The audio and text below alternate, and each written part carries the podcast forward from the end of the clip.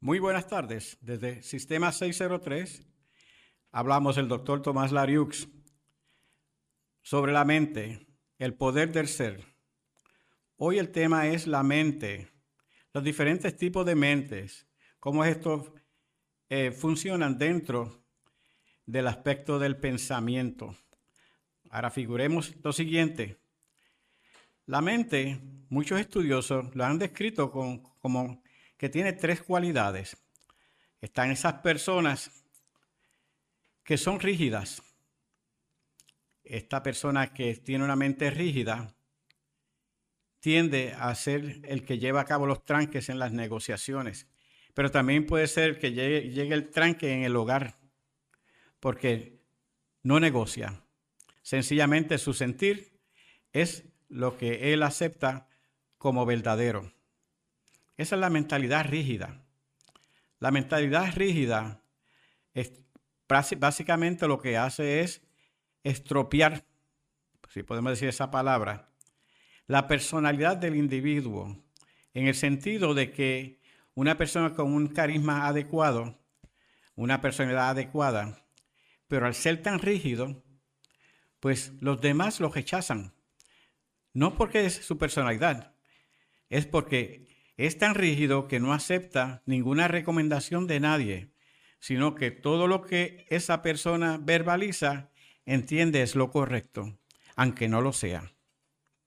La mayoría de las veces, y le diría alrededor de un 60% de las veces en que una persona rígida establece unos criterios, básicamente son falsos. Básicamente son tan rígidos que solamente quien se lo puede creer es el mismo. Además de la mente rígida, está la mente líquida. La mente líquida es a la inversa de lo que es la mente rígida. La mente líquida es el que aquella persona que siempre está verbalizando, sí, está bien, todo está bien, todo está peace and love. Pero por otro lado, por dentro, esa persona se molesta con él mismo por no poder responder en un momento dado cuando era necesario que él respondiera correctamente. Tiende a no utilizar la pausa, sino a aceptar ese sentido psicológico de huida en cuanto a las situaciones que le pasan en la vida. Alguna de esas situaciones que podemos ver es aquella persona que a sabiendas que está correcto, no se defiende porque esté correcto, sino que acepta las consecuencias, aun cuando realmente él no tiene culpa de la situación que ha ocurrido. Ese tipo tiene un tipo de mente tipo líquida.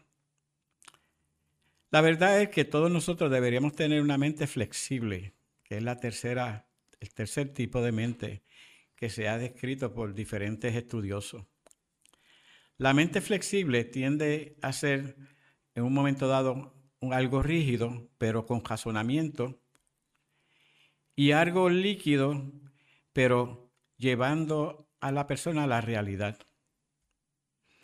Y esto me lleva a pensar en cuanto a la realidad de qué es la verdad dentro del pensamiento.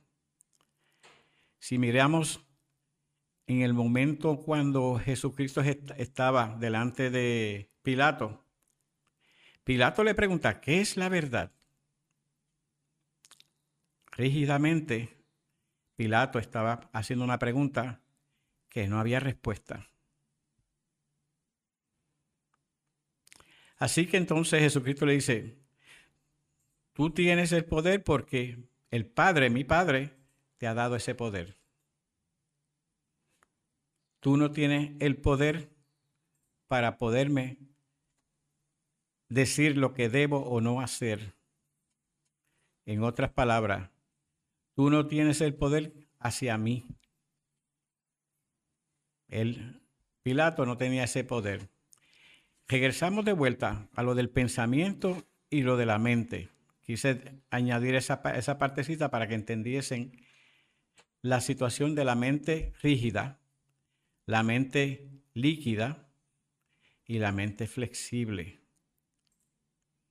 La flexibilidad es una parte de nosotros como seres humanos que podemos dirimir situaciones de forma coherente, lógica y racional.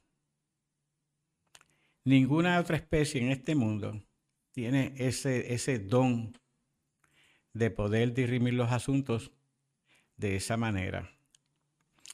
El pensamiento como tal, pues tiene dos conceptos bien importantes. El concepto del bien y el concepto del mal. El concepto del bien está arraigado a esa parte del ser.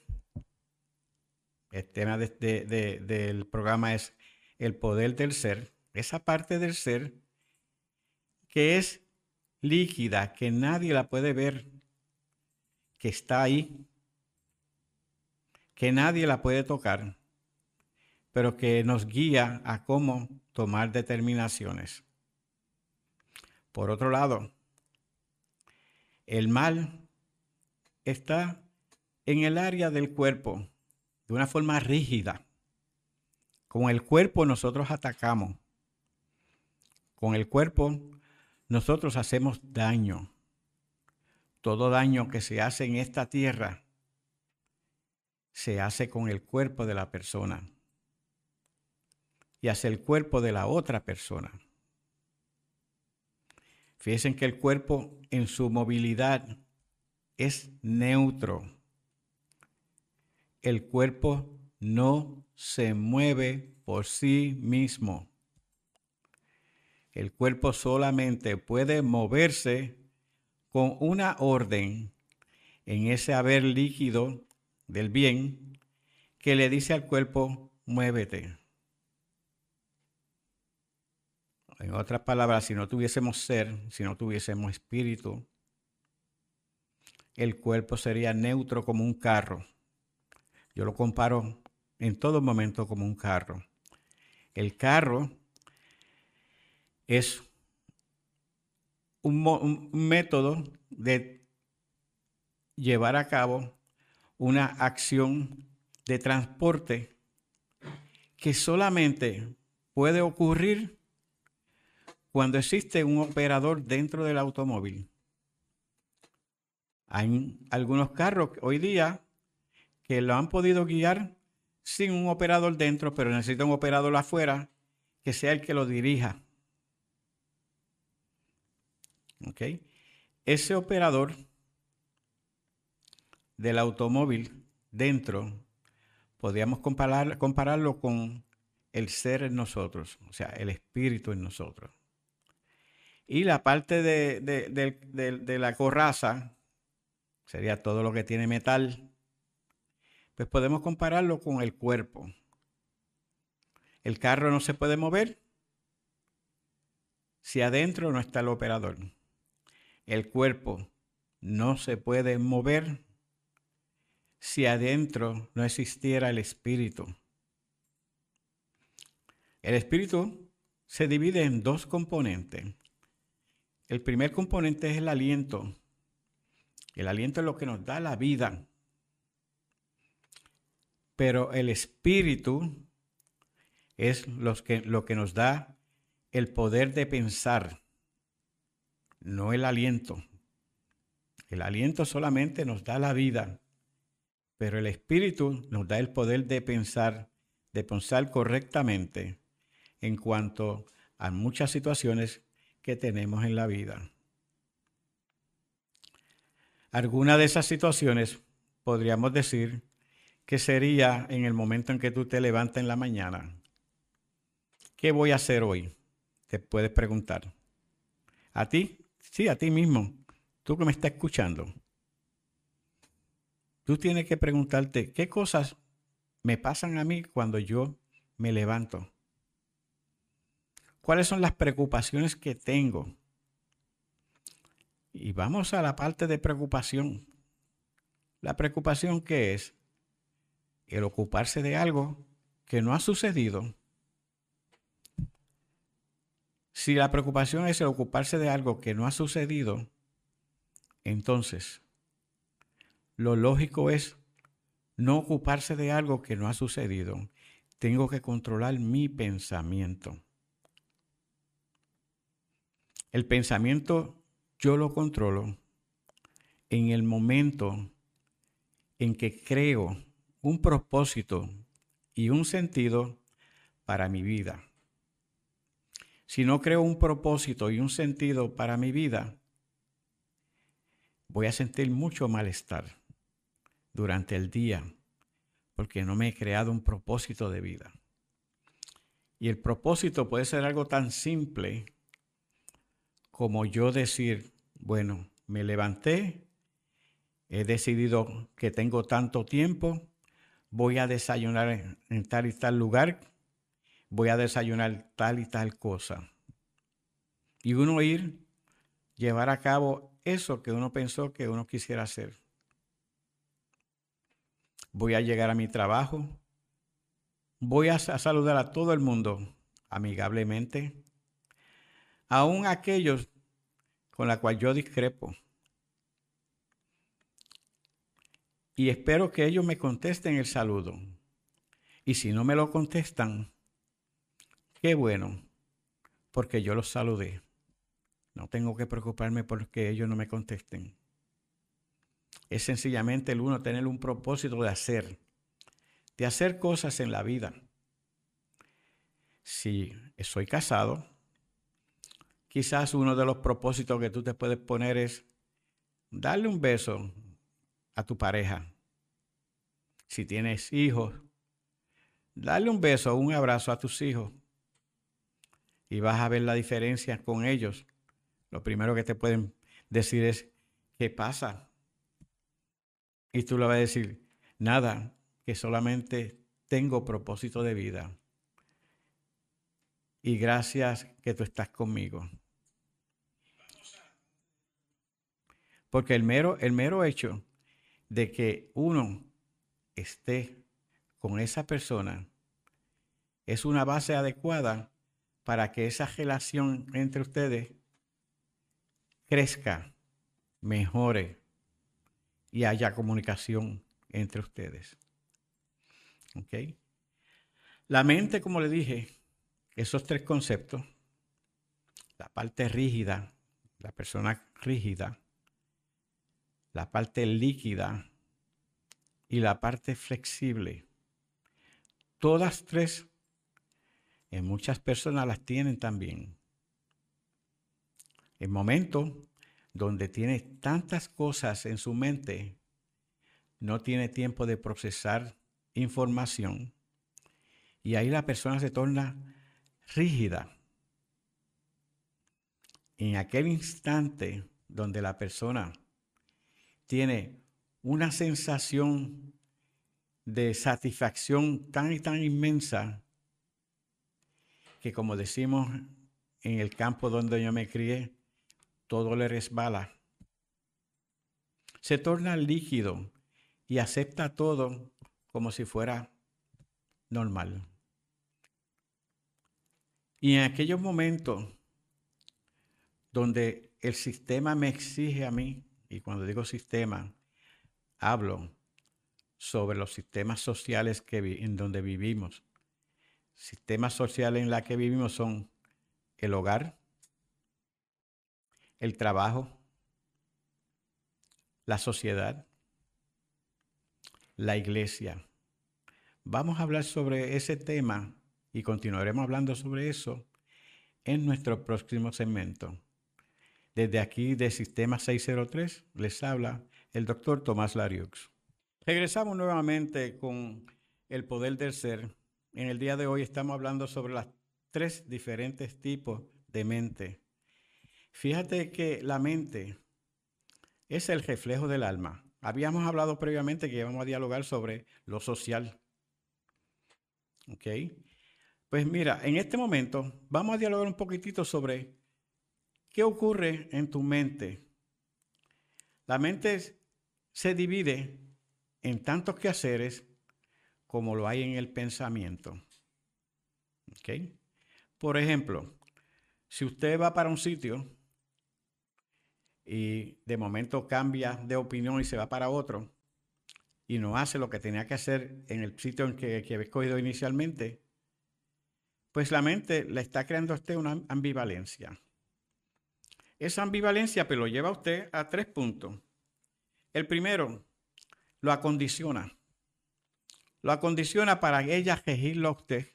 La mente, el pensamiento, lo rige a usted. Y usted no quiere ser regido por su pensamiento. Usted quiere ser el dueño de su pensamiento. Cuando uno es dueño de su pensamiento, las posibilidades de errar son muy bajas.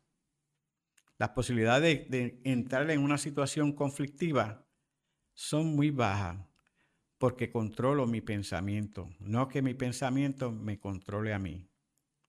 El aprendizaje que adquirimos durante nuestra trayectoria de vida ante lo social, lo del hogar, lo de recreación, lo de la iglesia, pues todo ese aprendizaje conlleva un acondicionamiento a mi ser. Un acondicionamiento que realmente no es del todo necesario. El acondicionamiento, el acondicionamiento que tú debes tener en tu ser es el yo poder controlar todos los aspectos de mi vida. Dentro del ámbito social, dentro del ámbito religioso, dentro del ámbito del hogar, dentro del ámbito laboral. En lo laboral, si miramos, una de las cosas que ocurre es que siempre nos metemos en problemas como consecuencia de que posiblemente nos hemos inmiscuido en otros asuntos de otro empleado o ese otro empleado se ha metido en los asuntos de nosotros pero no sabemos cómo confrontar a ese empleado para dejarle saber lo erróneo que está. En lo laboral existe un departamento que se llama Departamento de Recursos Humanos, que es el departamento que yo le sugiero a usted que si usted tiene algún problema con algún otro empleado, vaya primero a Recursos Humanos para que Recursos Humanos los llame a los dos en conjunto y tú puedas verbalizarle frente a la gente de recursos humanos lo que tú estás sintiendo sobre esa persona. Cuando tú lo haces a tu manera, eso pudiera crear en el ámbito laboral una situación conflictiva que pudiera llevarte inclusive a perder el trabajo. ¿Okay? Una de las cosas que tenemos que hacer en el ámbito social es entender que no todo el mundo está a la par con uno en las situaciones que pudiéramos dialogar sobre asuntos de índole político, de índole social. Así que entonces tenemos que ser bien comedidos para que cuando dialoguemos con alguien a nivel social, como decimos en mi barrio, no metamos las patas una de las formas de meter las patas es siempre estar en esa mente rígida de que yo estoy correcto y los demás no. Cuando yo estoy correcto y los demás no, entonces ahí es que ocurre esa situación de divergencia entre yo y esa otra persona. Es en el momento en donde uno tiene que reunirse para dialogar con esa persona para dejarle saber a nivel social qué es lo que tú esperas de ella y pedirle a ella que te diga qué es lo que ella espera de ti. En el ámbito religioso, pues muchas veces tenemos ciertas divergencias, pero no es por lo que están verbalizando eh, los ministros o los sacerdotes. Es porque sencillamente no nos atrevemos a dialogar con ellos sobre asuntos que a nosotros nos atañan. La realidad es que debemos ser flexibles en ese sentido. Debemos tener una mente flexible de poder dialogar con esa persona con ese profesional en cosas que no estamos de acuerdo para que ellos nos aclaren en cuanto a esos asuntos en los cuales no estamos de acuerdo. En el ámbito, ámbito educativo. En lo educativo tenemos tantas gamas de profesionales ofreciendo diferentes tipos de programas, incluyéndome a mí, porque estoy ofreciendo este programa. Y como profesional, pues tengo que decirte también que algunos de ustedes pudieran no estar de acuerdo conmigo. Y yo le respeto su posición. Sin embargo, ustedes pueden, si así lo desean, comunicarse mediante email conmigo a telariux.gmail.com o enviar una pequeña nota aquí a Sistema 603. Cualquier pregunta que ustedes tengan, con mucho gusto yo se la contestaría. Sistema 603 en vivo arroba gmail.com. No es nuestro propósito de Sistema 603 ni de este servidor dejarles saber a ustedes la forma en que deben vivir. Nuestro propósito es ayudarlos a ustedes a vivir con significado. Y ese significado se lo damos en el momento en que usted comienza a crear ese propósito y ese sentido de vida que cada uno de nosotros debemos tener. Además del acontecimiento, ¿qué hacemos en cuanto a lo que ha pasado? A veces no nos damos cuenta de las cosas que ocurren ni las evaluamos. Fíjense que es interesante porque ¿Cuántas veces una persona que le ha dicho a usted, me equivoqué, corrige? ¿Usted no ha notado que nadie que se equivoca corrige? Al contrario, cuando se equivoca, te está diciendo, lo hice mal, pero no quiero corregir. Sin embargo, si yo tengo una, situación donde me he equivocado, yo quiero corregir y dejarle saber a la persona cómo yo he corregido para poderlo ayudar en esa dirección de vida que esa persona quiere tener. ¿Ok? la tercera, ¿qué emociones nos generan esos pensamientos que tenemos en la mente? A medida que esas emociones se van revolviendo, usted tiene que comenzar a evaluar si me están haciendo daño o me están haciendo bien. Si le están haciendo mal, aléjelas de su mente. Pregúntele a su pensamiento, ¿por qué estoy pensando esto? Aunque usted no lo crea, su pensamiento le va a informar.